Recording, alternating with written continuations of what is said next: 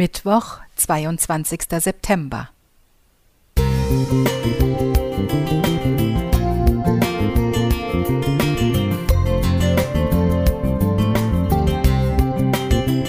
Ein kleiner Lichtblick für den Tag.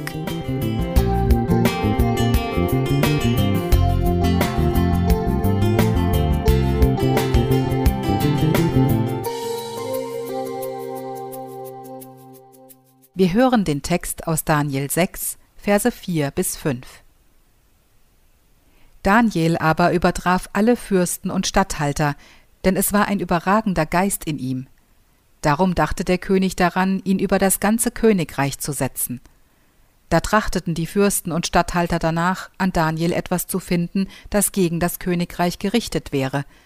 Aber sie konnten keinen Grund zur Anklage und kein Vergehen finden, denn er war treu, so dass man keine Schuld und kein Vergehen bei ihm finden konnte.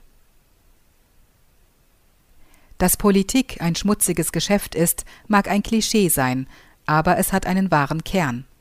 Wer ganz oben mitspielen möchte, der muss mit allen Wassern gewaschen sein. Etwa 600 Jahre vor Christus war das ganz sicher nicht anders. Wenn damals die Machthaber wechselten, mussten meist Köpfe rollen, denn kein machtbewusster Potentat wäre auf die Idee gekommen, das Spitzenpersonal seines Vorgängers zu übernehmen. Eben darum fasziniert mich die einzigartige politische Karriere dieses Daniels immer wieder neu. Offensichtlich gehörte er schon als junger Mann zur Elite des Gottesvolkes, denn der Weg in die babylonische Gefangenschaft führte ihn nicht ins Elend eines erzwungenen Exils, sondern sozusagen direkt an die Seite Nebukadnezars, des mächtigsten Mannes der damaligen Welt. Als dessen Herrschaft endet und die scheinbar unbegrenzte Macht Babylons schließlich von den Medern und Persern gebrochen wird, geschieht das geradezu Unfassbare. Darius, der neue Mann an der Spitze, übergeht seine eigenen Leute und macht den Juden Daniel zu einem der mächtigsten Männer der damaligen Welt. Das konnte nicht gut gehen, denn Neider und Intriganten gab es mehr als genug. Und wer eine solche Karriere hinlegte, der musste einfach jede Menge Leichen im Keller haben. Sicher haben sie auch in diesem Fall alle Register gezogen und nichts gefunden.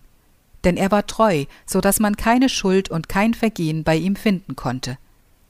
Ich will ganz ehrlich sein, hätten sie bei mir gesucht, sie wären ganz sicher fündig geworden, auch eine politische Karriere werde ich gewiss nicht mehr machen.